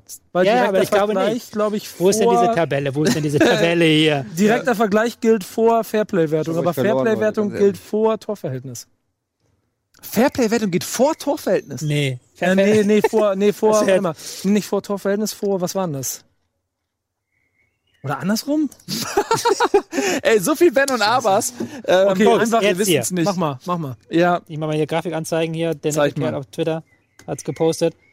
Also wenn, wenn jetzt Mexiko, Schweden ja. geht 1-0 aus und Für Deutschland Schweden. gewinnt 2-0. Ja. Dann ist Mexiko und Schweden weiter? Nein, Nein. Nein, andersrum. Ja, hier, unten. Dann ist Deutschland und Schweden weiter. Ja, und Deutschland als Gruppensieger.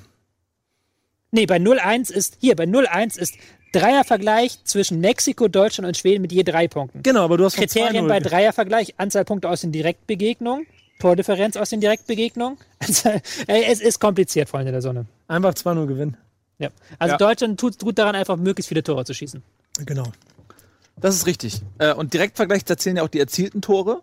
Und Mexiko hat 1-0 gewonnen, Deutschland hat 2-1 gegen Schweden gewonnen. Wenn die jetzt auch, wenn Schweden 1-0 gewinnt, dann Leute, hat Deutschland im Direktvergleich mit Tore geschossen. ja, ganz ehrlich, wir haben ja ein Orakel. Ja. Das können wir doch einfach befragen und dann können wir uns diese ganzen Spekulationen hier eh schenken, sondern wir lassen einfach Fakten für sich sprechen. Das Orakel hat bislang immer die Wahrheit gesagt. Das war eigentlich jetzt eine fünfminütige also, Überleitung. Überleitung. Das, das, das, stimmt tatsächlich, weil letztes Mal hat es ja. ja. wirklich so ein ganz langes, enges Cs-Ding. Ja. Wäre die Lamatz zwei Sekunden länger gewesen, wäre sie aus der Sendung geflogen. Ja. Und in der letzten Sekunde hat Deutschland gewonnen. Du konntest es im Prinzip schon am Orakel ablesen, wie das Spiel verläuft. Und das kann man jetzt auch wieder. Hätte Deshalb das mal vorher gewusst. schauen wir jetzt mal auf unser Laborakel. Da sind wir wieder, meine Damen und Herren, mit dem dritten Laborakel der Vorrunde dieser Weltmeisterschaft. Und hier sehen wir schon den Herausforderer Südkorea auf der einen Seite und da ist er, der deutsche Gladiator auf der anderen Seite. Siegreich gegen Schweden. Wird es auch heute wieder klappen? Wir werden uns das mal anschauen und steigen direkt ein in diese spannende und alles entscheidende Partie. Und beide Teams beginnen wieder mit der Abtastphase. Wer wird sich wohl trauen, den ersten Schritt? Oh, Deutschland versucht es und Südkorea zieht nach. Es scheint heute wohl eine etwas flottere Partie zu werden als noch gegen Schweden. Ja, schauen Sie sich das an. Deutschland schiebt Südkorea langsam über die Tischkante. Dem Südkoreaner scheinen hier wohl alle Mittel zu fehlen, Deutschland etwas entgegenzusetzen. Und das war's. Müheloser Sieg. Sowas wie Spannung spielte heute wohl überhaupt keine Rolle. Wir haben noch ein bisschen Zeit. Gucken wir uns doch das flotte Tänzchen des deutschen Siegers nochmal an und gehen mit diesen fröhlichen, sportlichen Bildern zurück ins Studio. Oh. Ja, jetzt haben wir die Antwort. Deutschland gewinnt gegen äh, Schweden. Es ist nicht manipuliert. Also einige Leute jetzt im Chat schreiben Manipulation, schreien hier erstmal auf, haben erstmal gar keine Beweise. Ihr seid in der Beweispflicht. Guckt ähm, euch die letzte Folge an, da haben wir das alles aufgeklärt. Ja. Hier geht alles mit rechten Dingen zu. So ist es. Ja, also, ähm, dann ganz kurz zum Abschluss vielleicht der Deutschlandspiele. Nico, einmal angefangen bei dir. Äh, Platz 1, Platz 2 in der Gruppe. Erster Deutschland, zweiter Schweden. Erster Mexiko, zweiter Deutschland. Erster Mexiko, zweiter Deutschland. Geht auch erster Deutschland, zweiter Mexiko? Kompliziert, aber es ist möglich, ja. Dann sage ich, nehme ich das. Erster Deutschland, zweiter Mexiko? Ja. Ist es dumm? Ja. Ja? Okay, dann mache ich erster Mexiko, zweiter Deutschland. Wir alle hier. Doch, es ist möglich. Also wenn, äh, ich sag, guck mal, wenn Mexiko zum Beispiel 1 zu 2 verliert und Deutschland 4 zu 0 gewinnt, müssen wir wieder hier aufrufen. ja, komm, ich mach Deutschland erster, Mexiko zweiter. Und, und sagen wir zur Sicherheit, Schweden kriegt drei rote Karten. Nur falls die Fairplay-Wertung irgendwie greift, dass das auch noch irgendwie safe ist. Okay. Ich, ich bleib dabei, Deutschland Gruppensieger. Ja, ähm, dann ist es ja so, dass wir äh, jetzt mal zu anderen Teams kommen wollen. Nico, du hast ja jede Folge bisher gesehen. Äh, wir haben in der ersten Folge Patenteams zugelost bekommen. Was? Schon wieder? Nach dem Orakel. Was soll denn das? Ich bin noch nicht fertig. Dass wir äh, Patenteams zugelöst, zugelost bekommen haben. Und äh, wir haben äh, gleich ein kurzes Statement auch zu unseren Patenteams, welche das sind und was wir dazu zu sagen haben. Das erfahrt ihr nach der Werbung. Klassischer Cliffhanger.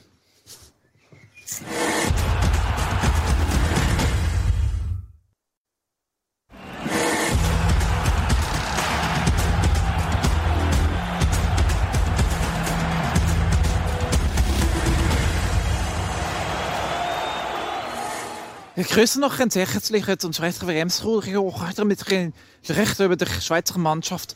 Die gerade gespielt gegen sehr. Was? Ach so, Entschuldigung. Äh, ja, herzlich willkommen zurück beim Fußball-WM-Studio hier. Äh, WM-Studio, über Fußball geht's. Und äh, wir reden jetzt über unsere Patenteams. Die haben wir ausgelost äh, in der ersten Sendung. Tobias Escher hat die Isländer gezogen, die wackeren. Ich hatte die Schweizer und du hattest die Brasilianer. Was lustig ist, weil die alle in der, nee, sind sie nicht. Argentinien nee, hat nicht. Island. Ihr seid ja hier ja. die ähm, dann lass uns doch mal über, über unsere Teams ein bisschen, wir haben die ja alle studiert, uns mit den Biografien der einzelnen Spieler beschäftigt. Tobias, wie hast du dann deine Isländer erlebt? Ein bisschen du sauer, hast das ne? wahrscheinlich wirklich gemacht, oder? Naja, ich, die Isl ich habe ein bisschen sauer, dass sie jetzt verloren haben. Ich habe dir schon gedacht, nach dem 1-1 gegen Argentinien, ja, geil, mein Team. Kaum habe ich es genommen, übernommen, die kommen weiter. Und jetzt ist halt die Ausgangslage nicht so geil, nicht? Lost du dann neu aus, wenn es nach der Vorrunde vorbei ist? Nee, dann ist halt vorbei. Dann gehe ich, geh ich nach Hause und ist WM vorbei für mich. Erstmal. Ja, das ist natürlich tragisch. Ein Glück hast du dann da. Wer hat Brasilien ausgelost? Das ich. ist dann ja, dann hast du ja richtig, richtig Turnier vor dir noch. Ja. Äh, ja, das weiß man nicht. Brasilien kann auch noch ausscheiden, ne? Die spielen jetzt gegen Serbien.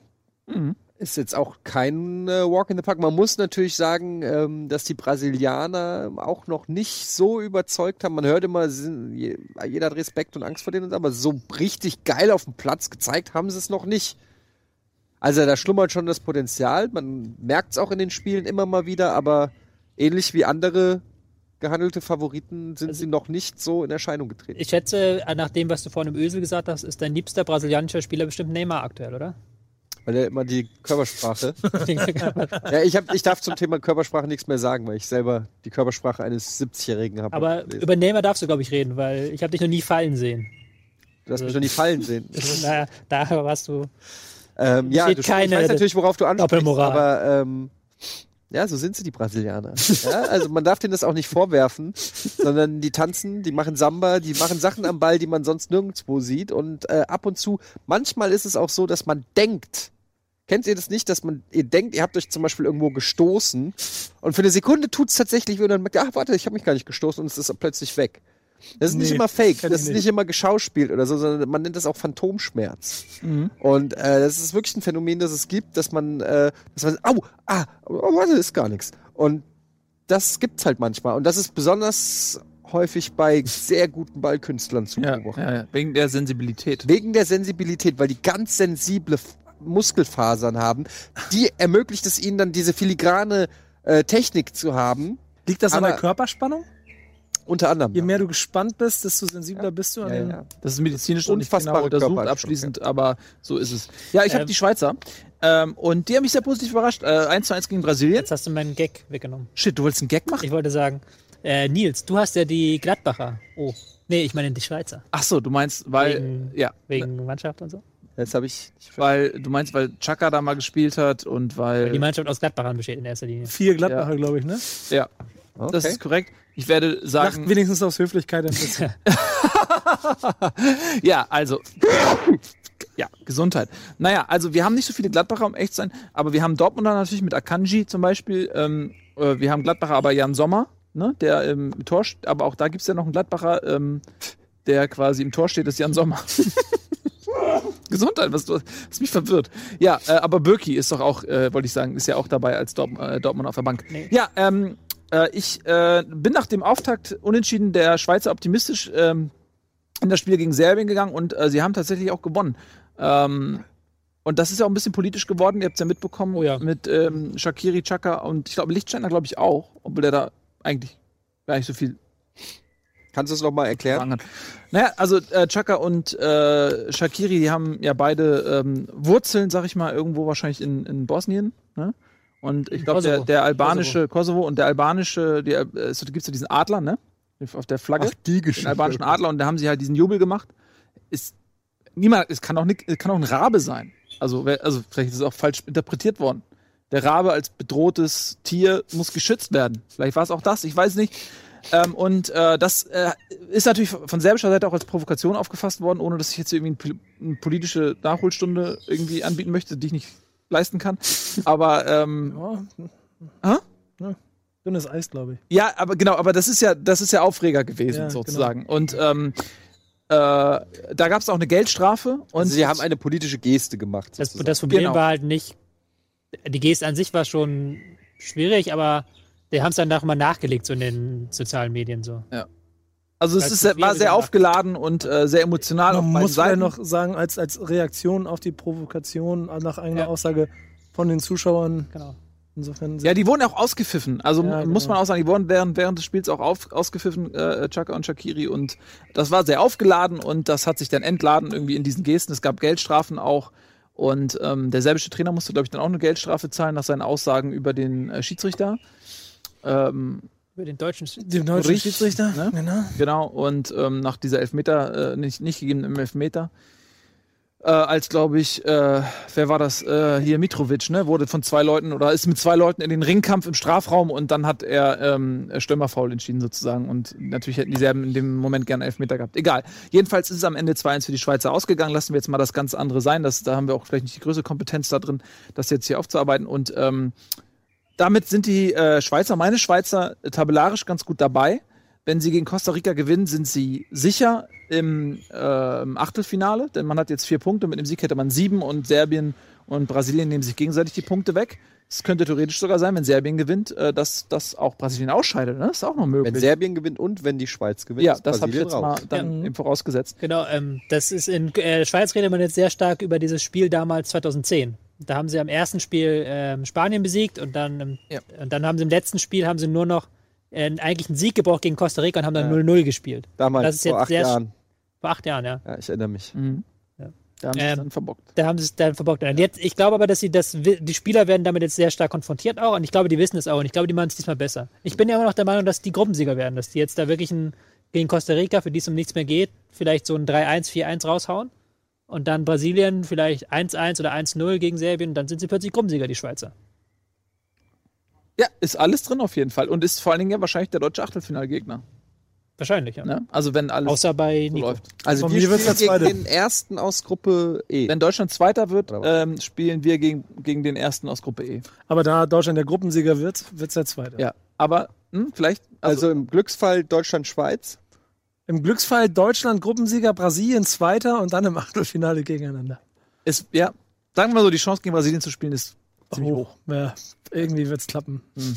Ich weiß nicht. Riecht ihr das? Oh, das riecht wieder lecker bis in des Tages. Moin. Junge? Ja, Mann. So. Nils. Ja, klar, Ja, was hast du denn alles los. dabei? Was ist der Leckerbissen des Tages, Nils? Der Leckerbissen des Tages, da, ähm, da hast, das war auch dein großer Wunsch. Ähm, Mein großer nach Wunsch. deiner, äh, du hast analysiert, was so passiert ist, und der Leckerbissen ist tatsächlich heute ein Leckerbissen. Und zwar Lionel Messi, ähm, Lionel Messi. einer der zwei größten Fußballer unserer Zeit. Mm, Dankeschön. Hat äh, tatsächlich Geburtstag gehabt. Vielen Dank, tschüss. Hat Geburtstag gehabt und hat eine große Torte bekommen. Eine große Torte. Und man muss, ich habe echt Hunger. Man muss dazu sagen, die, die sitzen in einem Dorf irgendwo in der russischen Pampa. So viel Käse. Messi hat Geburtstag gehabt am Wochenende und die haben die Dorfbewohner haben sich zusammengetan und haben eine, äh, eine riesige Torte in Lebensgröße, 1,69 Meter ist diese Torte groß, in Lebensgröße Messi nachgestellt. Man kann die Ähnlichkeit erkennen. Ähm, es ist jetzt nicht ganz so wie diese Ronaldo-Statue Ja, besser als die Ronaldo-Statue. Besser als die Ronaldo-Statue. Es ist vielleicht auch nicht so einfach, oder? Mit einem, mit einem Kuchen so ein Gesicht nachzubauen. Das ist denen ganz gut gelungen. Das ist doch okay. Also, naja, also, ja, es ist, es ist okay. also wenn ihr jetzt nur das Gesicht sehen würdet, Dann würde ich sagen, das ist ein Charakter da wüsste, 4. ohne Scheiß, da wüsste man jetzt nicht, wer es ist. Finde ich, also. Oder? Dann stell du dich da mal hin und mach eine Torte. Mit deiner Gesicht. Körperhaltung. Mit deiner Körperhaltung. Entschuldigung, Entschuldigung. ganz ehrlich. super Torte. Äh, Ähm, Man muss dazu sagen, ähm, dass Messi nicht selbst zu der Torte gegangen ist, weil das argentinische Team gerade gar nicht rausgeht. Mhm. Da brennt der Baum in, in Büllestündern, wo die auch immer. Das ist aber dann eine Frechheit, ehrlich gesagt. sind das echte Adidas-Schuhe oder sind die auch aus Kuchen? ist alles Kuchen. Alles Kuchen. der wurde auch Die komplett, Schuhe auch. der wurde auch komplett weggegessen. Und zwar hauptsächlich von den Journalisten, die jetzt alle vom argentinischen Camp hocken und nicht mehr reinkommen. Wenn die smart wären, hätten die da so Abführmittel reingepackt. Dann wären die Journalisten weg gewesen. Das wollen ja die Dorfbewohner gar nicht. Ich meine, ich mein, die freuen sich jetzt hier, die, Dorf, die Dorfbewohner, die haben hier hinten Werbung für ihren Kuchenlieferservice oder sowas. Stimmt. Da könnten wir jetzt eigentlich auch anrufen und, und Wollen wir das mal machen? Aber also, was ist denn da los bei Argentinien? Ja, gute Frage. Also es gibt, ich habe jetzt mich heute ein bisschen eingelesen, das Thema auch, weil es ja heute Leckerbissen des Tages quasi ist. Ähm, und ich habe mal, da gibt es halt die hunderttausendsten Geschichten. Also man liest, dass der Trainer Sampaoli mittlerweile entmachtet wurde, dass die Spieler selbst entscheiden. Andere Quellen sagen davon, dass der Verbandspräsident quasi entmachtet wurde, dass sie eigentlich Sampaoli feuern wollten, aber er 20 Millionen Ablöse bekommen sollte. Dass Messi nicht spielen soll gegen Nigeria, dass die Mannschaft entschieden hat, dass Messi rausgeht, dass Messi jetzt ganz alleine spielen soll quasi vorne. Da gibt es tausende Geschichten.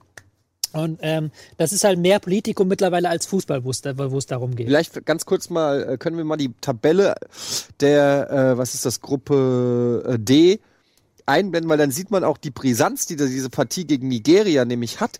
Ähm, dann sehen wir nämlich, dass bei einem Sieg von Argentinien gegen Nigeria ähm, Nigeria draußen wäre und ähm, Island spielt gegen Kroatien. Wenn Island aber auch gewinnt, dann kommt es tatsächlich auch aufs Torverhältnis an. Also äh, Und dazu muss Argentinien vor allen Dingen erstmal gewinnen. Ein Unentschieden wird schon nicht mehr reichen. Genau. Nigeria Also, kann auch also ganz schön Druck da auf dem Kessel und ähm, ja. Ich, ich fand es ganz interessant, dass in dem Vorfeld zu dem letzten Spiel ja auch Diego Maradona, der Fußballgott Argentiniens, gesagt hat, wenn der Trainer mit dieser Aufstellung spielt, braucht er nicht mehr nach Hause fahren oder Ja. irgendwie sowas. Habe ich auch gelesen. Dann spielt er mit der Aufstellung, dann kriegen sie auf den Arsch, also wird, wird schlecht. So, Aber- da- viel mehr Unruhe kannst du doch in Da da sind doch ganz andere. Geschichten drin. Also das ist, es ich habe jetzt auch die Geschichte gelesen, die haben ja mit, einem, mit einer Dreierkette mit einem 3-4-3 gespielt. Und im März hat angeblich ähm, Messi sich mit Sampaoli, dem Trainer, zusammengesetzt und hat gesagt, ich weiß, du spielst gerne 3-4-3, aber ich mag 3-4-3 nicht. Weil ich da nämlich in dem Raum, wo ich bin, da halb, auf halb rechts, da werde ich eingekesselt, da kriege ich keine Bo äh, Zuspieler, da ist keiner um, äh, um mich herum. Und ähm, jetzt hat er doch mit 3-4-3 spielen lassen plötzlich im zweiten Spiel und angeblich hat ihm das quasi so in der Mannschaft, wurde das ihm so als Anti-Messi-Schachzug in der Mannschaft auch geworfen. Und wenn man Es sagt, gibt ja auch, äh, ein, eins noch, es gibt ja auch diese Geschichte, dass ähm, die Mannschaft wollte, hat nach dem ersten Spiel, nach diesem 1-1, wollten die Trainer noch mal ein bisschen Mannschaftsgeist reinbringen, haben zum argentinischen Vatertag ein Barbecue gemacht. und keiner gekommen, oder? Nee, alle gekommen, aber Me Messi ist alleine auf seinem Zimmer geblieben und ist halt nicht gekommen zu dem HSV-Spieler sind auch gekommen. Wegen Grillen, nicht? Ja. Ähm, äh, kurze Frage. Messi, ganz kurz dazu. Letzte Messi ist auch im letzten Spiel nur 7,3 Kilometer gelaufen. Bei den Durchschnittswerten von 12 bis 13 Kilometer, den, die heute bis auf den Torhüter jeder, ich glaube, der Torhüter hatte mehr Kilometer gerissen als Messi. Und Messi läuft auch bei Barca nicht viel mehr.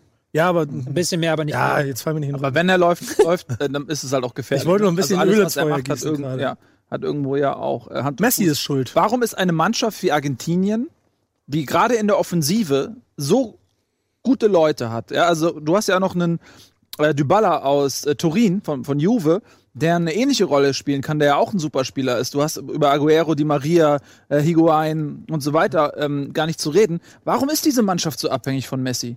Hm. Einerseits glaube ich, ähm, ist glaube ich nicht nur taktisch zu erklären, sondern auch ein bisschen ähm, Nationalmannschaften treffen sich nicht so häufig, die kommen halt einmal zusammen. Da kannst du halt jetzt hier kein heftig geiles Spielsystem à la Guardiola entwickeln, da musst du auch ein bisschen improvisieren. Und dann ist es natürlich auch für viele Spieler verlockend, einfach quasi dem besten Spieler den Ball zu geben. Also es ist halt sehr schwierig, denen dann zu sagen, nimmt Messi nicht mit rein, nimmt Messi nicht in den Fokus, weil der halt der beste Spieler ist.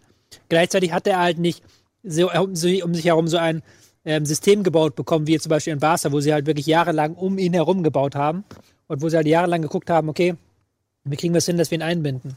Und ich glaube auch, es ist halt, für Messi, glaube ich, auch aus anderer Sicht schwierig, weil der will zu viel, habe ich manchmal das Gefühl so. Ähm, hat jemand von euch schon mal also bestimmt mit Messi bei FIFA gespielt? Ich habe immer das Gefühl, wenn man mit dem spielt, dass das genau das passiert, was ich jetzt beim, in, bei der WM sehe.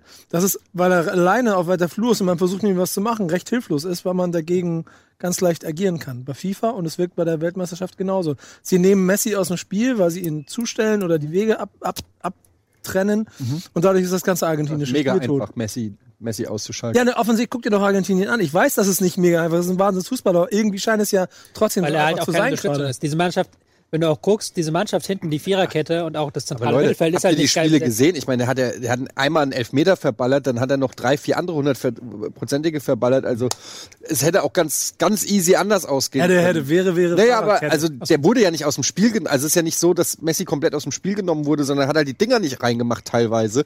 Aber ich glaube, der hatte im ersten Spiel alleine zehn Torschüsse oder so. Also den kannst du nicht aus dem Spiel nehmen muss man halt auch mal sagen. Ja, gut, so aber er ist halt nicht, er hat trotzdem nicht diese Megaform. Das er hat sich auch ganz das, oft verrannt in Dribbling. Ja, das mag ja auch sagen. Jetzt gegen, das jetzt ich auch gar nicht widersprechen. Nur es klang halt so, als ob Argentinien nicht funktioniert, weil Messi überhaupt keine Rolle spielt und das, das stimmt ja nicht. Da können wir auch immer über die Körpersprache Messis reden, wenn wir schon dabei sind. die braucht ähm, ja nicht. Ist, ist Messi ähm, der Ösel Argentiniens, weil ähm, wenn man sich mal, und diese Debatte Messi-Ronaldo, ich finde sie eigentlich immer ein bisschen unnötig, weil warum muss es immer, warum muss man sich entscheiden oder so? Sind halt beide tolle Spieler. Aber ähm, Ronaldo ist ja in Portugal in einer ähnlichen Situation, vielleicht wie Messi. Ne? Also das Team mhm. ist schon sehr von Ronaldo abhängig. Und aber ich sehe übrigens, also gerade in der Offensive ähm, ist für mich Argentinien stärker als Portugal. Aber diese Ronaldo geht halt so, ne? Also der, an dem prallt man halt ab, so. Und Messi ist halt, guckt oft auf den Boden, ist sehr, sehr introvertiert, ähm, Aber da würde ich nochmal eine These in den Raum werfen. Ja, bitte, weil, unbedingt. Weil Malteser, Ronaldo. Willst du einen Malteser im Raum? Malteser. ähm, Ronaldo hat ähm, nur halb so viele Ballkontakte bisher gehabt bei dieser WM wie, wie, Messi. Weil Ronaldo halt sich sagt, so, ich bin Europameister, ich habe das Gefühl ganz stark, dass eine Last auch von ihm abgefallen. Mhm. Und der, der konzentriert sich auf das, was er kann. Der geht sehr viel vorne rein, der will im, in der gegnerischen Hälfte die Bälle bekommen, der will halt der will, der will gar nicht unbedingt immer am Spiel teilnehmen. Jetzt vielleicht ein bisschen anders gegen Marokko und Iran, aber er, er konzentriert sich halt stärker auf das, was er kann. Mhm. Und gegen Messi hat man das Gefühl, wirklich, er will das Spiel tragen. Er will halt das alles ja, schuld. Alle, er, er will halt zu machen. viel. So. Und auf ihm lastet, und das ist, glaube ich, was du gerade gesagt hast, äh, Ronaldo hat einen Titel gewonnen. Mhm. Messi, ähm, Weltmeisterschaftsfinale verloren, äh, 2014, 2015 und 2016 die Copa im Finale verloren. Mhm. Ähm, also genau. drei Finals verloren und ich glaube, dass das äh, für ihn auch psychologisch ein unglaublicher Druck ist und äh, man muss auch äh, Argentinien so ein bisschen verstehen als Land. Das kommt halt äh, ähm, von einem Maradona, der ähm, damals, anders als es vielleicht heute gar nicht mehr möglich ist, diese Mannschaft damals zum Titel im Alleingang geführt hat, Maradona. Ja, das waren ja die Glanzzeiten, man 90 im Finale und 86 den Titel geholt. Ähm, und das erwartet man von einem Messi, der ist ja der legitime Nachfolger Maradonas und die erwarten, dass der, der die, die Mannschaft zu einem Titel führt. Und ähm, ich glaube, dass da sehr, sehr viel Druck äh, auf Messi lastet. Und das kommt dazu, es ist nicht die talentierteste Mannschaft aller Zeiten. Von, die haben gute Stürme, die haben Weltklasse-Stürme, ja. aber hinten, wenn du dir die Viererkette ankommst, Mascherano ist über sein Peak ja. hinweg, die haben Billia dann da hinten und da wird es dann schon eng. Der Torhüter ist auch nicht gerade Weltklasse. Ja, der Torhüter ist auch nicht gerade Weltklasse. Ja.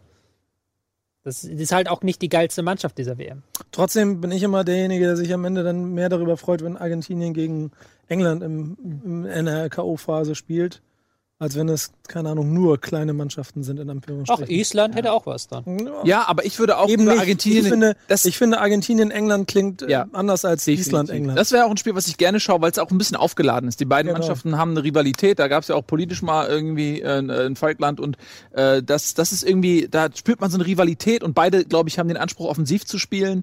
Und äh, ich glaube, so ein Spiel würde Spaß machen, weil ich habe keinen Bock und das werden wir. Genießt diese WM weil spätestens in acht Jahren, vielleicht in vier Jahren, haben 48 Teams. Und wenn man sowas sieht wie England spielt gegen Panama 6-1 und denkt sich, oh, das wird ja noch viel mehr werden. Es werden noch viel mehr Panamas sein. Ja. Und übrigens, Miro Klose, genießt die Zeit als WM-Torjäger aller Zeiten. Denn wenn 48 Teams spielen und die Ergebnisse werden 12 zu 0 sein, dann wird es in vier oder acht Jahren äh, Leute geben, die haben 22 Tore äh, geschossen. Bei einem Turnier. Und, bei einem Turnier. Von daher äh, genießt diese Weltmeisterschaft noch äh, mit den hochklassigen Partien. Das wird sich bald ändern. Ja. Äh, wir müssen ein bisschen Werbung machen. Ähm, ich esse eine Werbung schnell weiter, dann ist das für euch nicht so unangenehm, wenn mir der Käse aus dem Gaumen läuft. Ähm, und äh, wir sehen uns gleich wieder.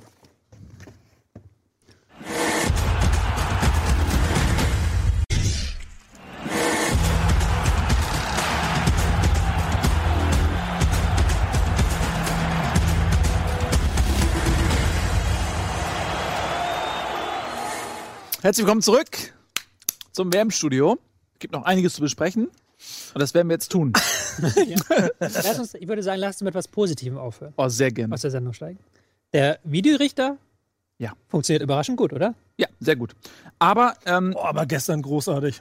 Ja, gut, gestern, ja, ich, gut. Äh, glaube, das liegt auch daran, dass zum einen, die haben natürlich sich Gedanken gemacht, haben sich sicher angeguckt, was irgendwo gut läuft und nicht gut läuft. Und wir wissen aus gut informierten Quellen, dass ähm, natürlich die äh, personelle, äh, sage ich mal, Besetzung wesentlich hochwertiger ist, weil du bei der WM ja alle Schiedsrichter auf der Welt zusammenziehst, nur die Besten von überall.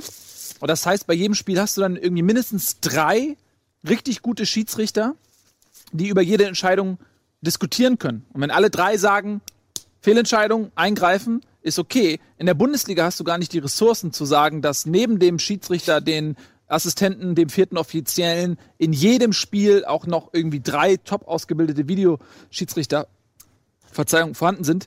Ähm, ich glaube, das ist auch ein Faktor. Ja, sehe ich ganz genauso. Also ich meine, wir hatten ja die Möglichkeit, uns ein bisschen darüber zu unterhalten. Ja. Ähm, kommt ja sicherlich irgendwann nochmal hier. Ähm, man merkt da schon auch eine andere Qualität. Ich fand aber den Kollegen gestern, ich weiß nicht, wo er hergekommen ist, der Portugal gegen äh, Iran gemacht hat, ähm, der hat schon also sehr offensiv ausgenutzt, das Ganze. Mhm. So mit, ich glaube, fünfmal dahin gerannt und jede Situation nochmal angeguckt ja. und vor allen Dingen auch noch mitten auf dem Platz stehend, 88. Minute und dann erstmal warten und sich hier voll quatschen lassen und dann stehen die Spieler da und motzen und so. Das war wieder so ein Musterbeispiel dafür, wie alle so mit einem großen Fragezeichen um ihn rumstehen, was mhm. denn jetzt ist. Am Ende hat es aber die Entscheidung, und das ist, glaube ich, das Wichtigste, dann doch getragen, die er dann da alle gefällt hat. Was ich besonders gut finde, ist, dass sie halt mit dem Abseits abwarten quasi. Also, dass sie quasi, wenn, das war gestern bei Spanien gegen Marokko sehr gut zu sehen, da ist eine Flanke, der Ball ist ins, Tor, ist ins Tor gegangen, dann haben die Schiedsrichter, aber als der Ball im Tor war, auf Abseits erst entschieden, nicht vorher abgepfiffen. Und dann quasi konnte der Videorichter sagen, hey, das war nicht abseits, das Tor zählt doch. Mal eben so ganz entscheidend, ne? Wann das ja. nicht passiert wäre, Spanien, das ist ja der Grund, wie sie Gruppensieger geworden sind. Ja, das war der Grund, warum sie Gruppensieger ja, 92 Minuten, Videoschiedsrichter. Aber es war eine richtige Entscheidung. Ja, genau. Ja, so. Und das machen sie jetzt bei vielen so, wo man dann denkt, wo ich auch vorher gedacht habe, okay, das mit dem Abseits abwarten kann auch doof enden. Aber bis jetzt finde ich es eine gute Sache, dass sie das so machen. Mhm. Ja, finde ich auch. Also der, der Videoschiedsrichter ist auf jeden Fall bei der WM, finde ich, bislang eine Erfolgsgeschichte. Und ich finde es auch okay, dass in so einem wichtigen Spiel, wo es dann auch ums Weiterkommen geht und ein einzelnes Tor entscheidet, dass man dann vielleicht einmal mehr als Schiedsrichter genau. sich das anschaut. Weil am Ende des Tages, glaube ich, hat jeder Schiedsrichter das Interesse, alles ohne Hilfe zu Vor entscheiden. Allem, du Weil hast, dann bist du der beste Schiedsrichter. Und du hast ihm die Angst in den Augen angesehen, da dem Jungen da. Ich weiß nicht, wie gesagt, wo der herkam. Aber dem, der, wenn die kompletten beiden Mannschaften auf ihn eingeprasselt, er steht da zwei Minuten reden und sowas alles. Und trotzdem die Ruhe zu behalten, da hinzugehen und dann diese Entscheidung in der 90. Minute da für den Elfmeter zu treffen und so, das war schon. Das ist übrigens auch so, das positiv. muss man den Spielern auch mal sagen. So, ey, die Sachen werden alle überprüft. Es bringt nichts mehr, den Schiri voll zu labern. Mhm. Geht einfach weg. Ja. So, lass den, lass ja, den Mann machen. Ja, immer so.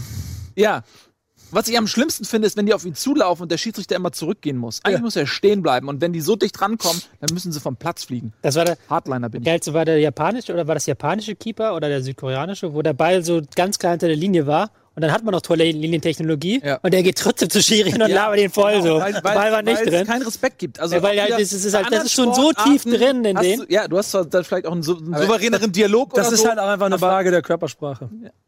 ja, das stimmt. Das ist ein schönes Schlusswort. Das, das, das die Runde. Ja. Ich war am Wochenende beim Kinderfußball in Hamburg. Mhm. Also beziehungsweise ich war auf einem Fußballfeld, habe hinten in der Ecke mit, mit meinem Lütt gespielt und da war aber gerade ein Fußballmatch. Ich würde mal sagen acht, neunjährige, richtiges Fußballmatch, zwei Mannschaften gegeneinander, Coaches. Ich war einigermaßen beeindruckt, äh, wie, ein, beeindruckt, wie krass da schon rumgebrüllt wird. Sowohl von Eltern und Zuschauern, als auch von Coaches, als auch von, von Kleinkindern. Ich habe wirklich, ich habe mich hingestellt, weil es mega interessant war. Äh, ich habe gesagt, Sohn, spiel alleine, geh mir nicht auf den Sack. Bin da zu den anderen Kindern hingegangen, habe denen beim Fußball zugeguckt und ich war wirklich beeindruckt, ein Kind wurde gefault und hat sich auf diesem, hat gebrüllt, als ob man ihm den scheiß Fuß abgerissen hat und da war nix. Ich hab's genau gesehen. Ja, warum machen die Kids das? Weil sie das so kennenlernen. Und dann wird er rausgetragen, genau. wird bemuttert da draußen von allen und so weiter. Zwei Minuten später stand er wieder vorne und hat nach dem Ball gewunken. Mit, der, der war acht und hat schon Faustdick in den Ohren gehabt. Und du gehörst noch nicht zu denen, die da rumpöbeln? Was? Ne, mein Sohn ist dann nicht in der Mannschaft. Deshalb. Aber ich, du bist doch wahrscheinlich, so wie ich dich einschätze, der Erste, war, der nee, draußen... Schwierig!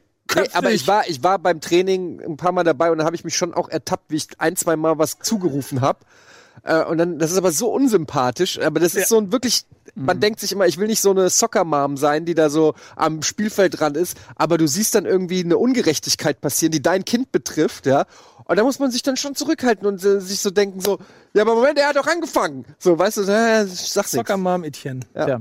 Äh, das sind echte Emotionen. Äh, das, äh, ich würde sagen, die lernen das von Kindheit an. Äh, in, in, bei dir da, äh, beim Kleinkinderfußball, die gibt's natürlich auch bei der WM und wenn sie dort stattfinden, dann nennt man sie WM, W-Emotionen. Und äh, wir haben eine neue äh, Folge W-Emotionen. Ja? Damit sagen wir Tschüss. Und damit sagen wir Tschüss. Äh, wir wünschen euch morgen ganz viel Spaß beim Deutschlandspiel. Drücken wir die Daumen auf einen souveränen Sieg gegen Südkorea. Und dann freuen wir uns ähm, hoffentlich auf eine nächste Sendung, in der Deutschland noch im Turnier ist. Jetzt viel Spaß mit W-Emotionen. Macht's gut, tschüss und auf Wiedersehen. Hallo, liebe Zuschauerinnen und Zuschauer. Herzlich willkommen zur traditionellen dritten Ausgabe unserer kleinen Stammtischshow Birds WM Otionen.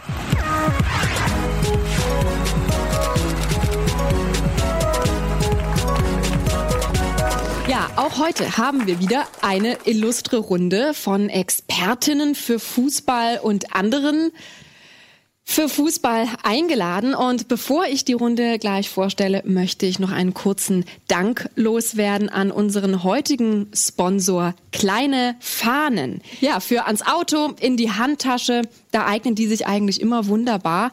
Kleine Fahnen. Wir begrüßen heute unter anderem Ammermeier Handobstler, Taktiktrainer bei Hassen Kessel. Er kennt den südkoreanischen Fußball aus dem 1111. Guten Tag, Herr Antobstler. Guten Tag, Frau Birth.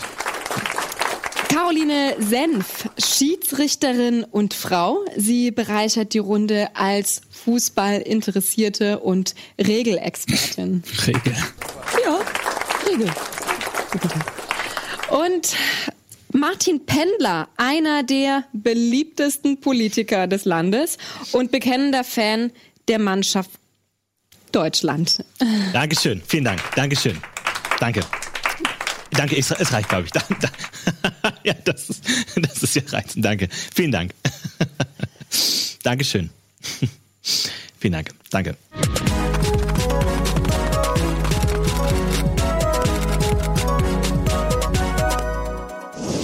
Tiki-Taka. So klackert der Taktik-Ticker.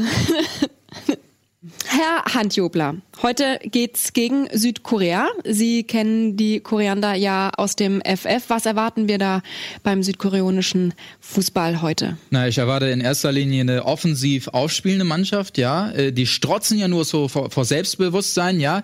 Hinten Beton anrühren. Äh, ich erwarte viele individuelle Fehler, äh, technisch versiert, aber taktisch vogelwild, ja. Also solides F-Jugendniveau. Kann, kann man das jetzt so Der Koreaner hat Angst vor hohen Bällen. Er kann keinen Kopfball. Wenn man das jetzt äh, vergleicht mit einer Mannschaft wie äh, Chile zum Beispiel. Lassen Sie mich haben wir, an dieser sensiblen Stelle einmal kurz eindringen. Bevor wir uns da jetzt aufreiben. Wenn wir den Druck erhöhen wollen, dann aber bitte vorsichtig und stoßweise.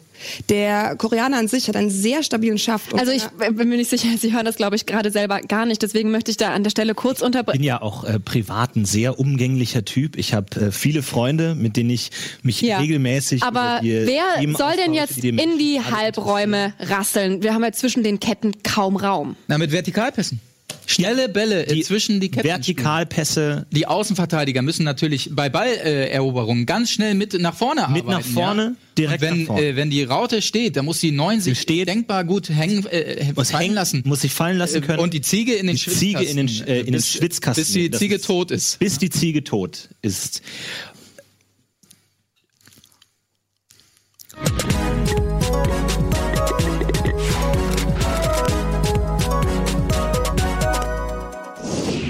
Pendler, welche Aufstellung erwarten Sie? Und diesmal bitte etwas ohne Ziegen. Ziegen? das, also warum? ähm, äh, ich glaube, dass diese äh, fantastische Mannschaft, äh, von der ich selbst äh, sehr großer Fan bin, glaube ich, mit jeder Aufstellung ähm, eine gute Chance auf den Sieg heute haben wird. Ja, aber äh, welche Spieler sollen denn von Anfang an spielen? Naja, äh, wie gesagt, ähm, jeder Spieler in dieser Mannschaft hat außergewöhnliche. Nennen Sie doch einfach zwei Namen. Also, ähm, ich, äh, das ist, also ich, ich, ich kenne, ich kenne natürlich das äh, ganze Team äh, auch persönlich teilweise und ähm, die der Star ist ist Zwei die Mannschaft Spieler? und der und ähm, also, also, also ich, sie, sie, sie versuchen mich jetzt hier in einem äh, schlechten Licht darzustellen. Ich habe ja ähm, einfach Zwei. Ähm, jetzt ähm, zwei ähm, äh, ähm, äh, Schmidt und Meier. Mhm. Äh, mit Vornamen? also ich meine, die, die, die, Vornamen werden wir doch jetzt alle, alle kennen, oder nicht? ähm, also im, im, im, im Team ähm, benutzen wir die, die Vornamen nicht. Also wir, wir siezen uns. Ähm, aus Respekt vor, vor der Mannschaft und dem, dem, dem Sport ähm, als solchen und ähm, die, äh, die, die deswegen. Zwei vorne. Ähm, jo, Joshua, äh, Joshua Schmidt und ähm, Franz Meyer. Frau Senf, wer fängt denn heute an? Joshua Kimmich wird heute eine sehr große Rolle spielen. Mhm. Ebenso wie die dezentralen Ballverteiler auf der doppelten Sechs. Also ich bin ja der Meinung, dass diese fantastische Mannschaft, von der ich natürlich auch großer Fan bin, mit jeder Aufstellung dieses Spiel gewinnen kann. Ja? Also da gebe ich Ihnen zu 100 Prozent, Herr Haslopner. Also wirklich, wir haben ganz tolle Mannschaft, tolles Team. Ja, das, das ist genau das Gleiche, was ich gesagt habe.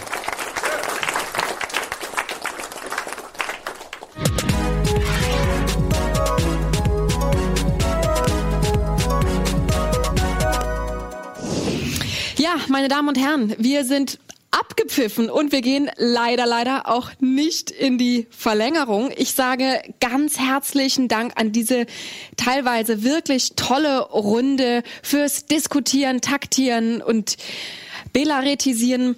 Zum Schluss noch der letzte Senf. Die eine Frage mit der Bitte um kurze Antwort. Mats Hummels, ja oder nein? Ja.